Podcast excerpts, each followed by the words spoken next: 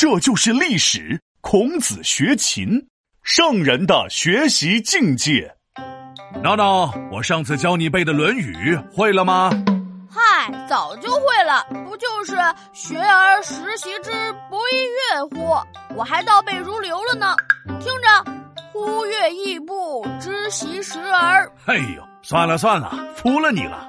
那你知不知道孔子的故事呢？这也太简单了吧！听本天才给你科普科普。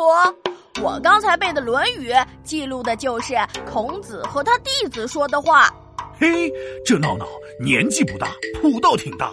不过呢，答对了，算你厉害。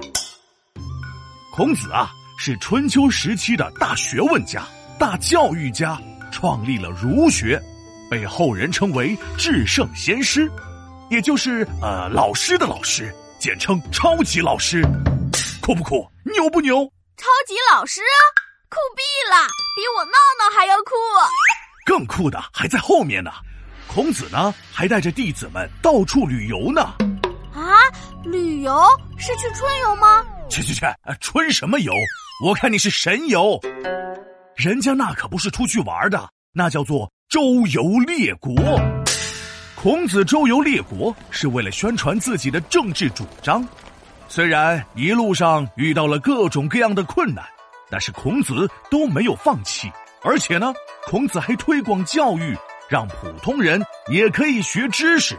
说起孔子厉害的地方，那是三天三夜都说不完呢。啊，你要和我说三天三夜？哦，三天三夜，三天三夜，他还能再说三天三夜？啊，停停停，别嗨了！今天呢，我就来讲讲孔子的一个小故事，让你领悟领悟孔子认真的学习态度。有一回，孔子找到当时著名的音乐家师襄子学弹琴，孔子那是相当认真呐，没日没夜的弹呐练呐，一首曲子练了十天之后呢，孔子已经弹得杠杠的，基本上可以开个人演奏会了。孔子可真是个音乐天才啊，都能开个人演奏会了。那皮大龙，你看我能开个人演唱会了吗？哦，三天三夜，三天三夜哟！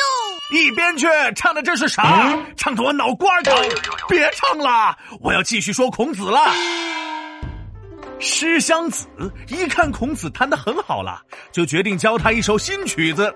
但是孔子却说：“No No No，老师。”我觉得吧，虽然我能把这首曲子弹出来，但是呢，还没有掌握好弹琴的方法，所以呢，新曲子先别学，让我再巩固练习一段时间吧。孔子对自己要求好严格啊，弹琴会弹就行了呗，还什么形式方法的？怎么要组乐队开个人演唱会啊？连孔子学习就是这么认真，可闹闹你，哼，是完全不一样的。孔子呀，学会了弹琴的方法之后呢，又继续学习这首曲子的意境，意境领会了之后呢，又去了解曲子作者的灵魂。就这样，孔子把同一首曲子练习了千百次，终于有一天，他领悟到了这首曲子的精髓。哎呀妈，这曲子是文王操啊！怎么回事？孔子怎么一口东北腔？啊，呃，一不留神说漏嘴了。嗯，我要重新说。嘿，孔子领悟到了曲子的精髓，这是歌颂周文王的文王操啊！啊，皮大龙的普通话非常非常标准。闹闹，给我过来！我才不过去呢，我先开溜啦。皮大龙敲黑板，历史原来这么简单。孔子学琴一遍遍，每遍都有新发现。学习不能在表面，专一深入常修炼。